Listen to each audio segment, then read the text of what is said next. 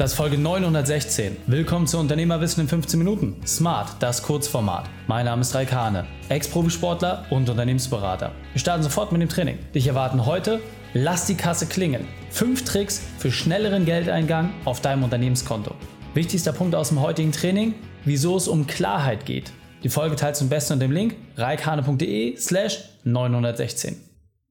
Hallo und willkommen zu dieser Episode. Ganz, ganz häufig haben Unternehmer die Herausforderung, dass die Liquidität einfach nicht so ist, wie sie sein sollte. Ja, man möchte irgendwie neue Ware bestellen, neuen Mitarbeiter einstellen oder vielleicht einfach nur das Wachstum finanzieren, aber es fehlt einfach am nötigen Kleingeld. Es gibt ein paar Tricks, wie du genau das verbessern kannst. Wenn du wissen willst, wie genau diese Tricks aussehen, dann lass uns jetzt loslegen.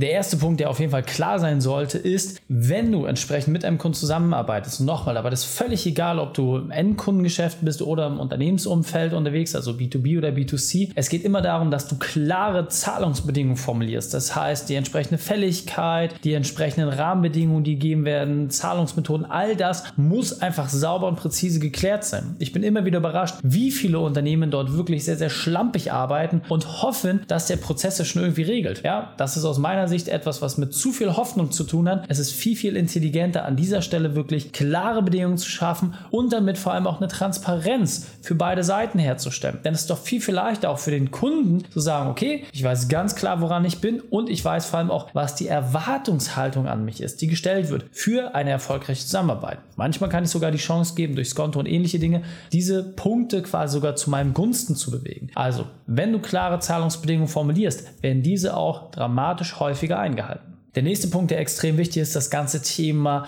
Möglichkeiten der Bezahlung. Wir persönlich empfehlen immer, dass man über entsprechende SEPA-Mandate geht oder dass man auch entsprechende Online-Bezahlmethoden hinterlegt. Das heißt, völlig egal, in welchem Kundensegment du unterwegs bist, aber Kreditkarten, PayPal, whatever, es ist vollkommen egal. Solange ich die Möglichkeit schaffe, wird es mir dramatisch leichter gemacht. Ja, gerade bei den Leuten, die im Handel unterwegs sind, mittlerweile brauchst du zwischen 15 bis 30 verschiedene Zahlungsanbieter, damit du einfach bestehen kannst. Denn ganz, ganz häufig häufig werden Warenkörbe genau deswegen nicht eingelöst und nicht bezahlt, weil nicht die passende Zahlungsmethode dabei ist. Das heißt, das Gleiche kann man hier auch als Unternehmer entsprechend machen, dass man sagt, wie kann ich einfach ein für mich einfaches Konzept nutzen. Und ja, ich kann auch in vielen Teilen mit einem entsprechenden SEPA-Mandat arbeiten. Viele kennen das nur aus dem klassischen Endkundengeschäft, aber auch im Unternehmensumfeld. Kannst du diese Sachen einsetzen und damit dramatisch deine Liquiditätssituation verbessern. Ein weiterer extrem wichtiger Punkt ist, dass man seinen Forderungsmanagementprozess wirklich systematisiert. Das heißt, sobald eine Rechnung rausgeht, muss danach einfach eine Abfolge geklärt sein. Das heißt, ich habe für jeden einzelnen Teilschritt Prozesse, Automation und entsprechend auch Dinge und Maßnahmen hinterlegt, die dafür sorgen, dass ich mich am besten mit so wenig Personeneinsatz wie möglich gar nicht mehr drum kümmern muss. Ja, also wenn ich das vergleiche, wie wir das selbst machen oder auch das für unsere Kunden entsprechend mit implementieren und denen zeigen, wie das geht, du brauchst für den Forderungsmanagementprozess eigentlich nur einmal eine saubere Automation aufsetzen und dann hast du im Grunde dort Ruhe. Ja, und dann in seltensten Fällen braucht man vielleicht nochmal einen Dienstleister oder einen Partner, der ein bisschen unterstützt, aber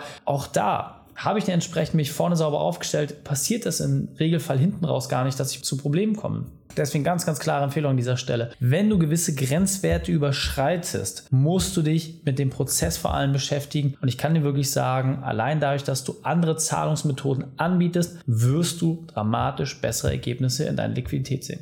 Ein weiterer Punkt, der natürlich dazu führt, dass du mehr Cash auf deinem Konto hast, ist das ganze Thema Anzahlung oder Vorauszahlung. Ja, wie häufig ist es so, dass Unternehmer die gesamte Arbeit erbringen und dann erst die Rechnung stellen? Damit hast du einen wahnsinnigen Bereich, mit dem du in Vorleistung gegangen bist. Und häufig fehlt es auch an der Argumentationsmöglichkeit, überhaupt in Teilzahlung und Vorauszahlung entsprechend hineinzugehen. Ja, auch das zum Beispiel ein Part, was wir in unseren Trainings beibringen und den Leuten halt zeigen, wie man in jeder Branche systematisiert automatisiert dort auch wirklich dafür sorgen kann, dass du mit entsprechenden Teilzahlung, Anzahlung dort sauber aufstellen kannst. Denn auch dort, wenn man es nicht ordentlich macht, hat man natürlich die Herausforderung, dass man sich viele Kunden verprellen kann. Und gerade wenn größere Bestandskunden aufgrund einer solchen Umstellung ja nicht mehr dabei sein wollen, schneidet man sich einfach nur massiv ins eigene Fleisch. Wie genau diese Prozesse aussehen, das ist letzten Endes auch genau der Part, worum wir uns dann auch kümmern mit dir.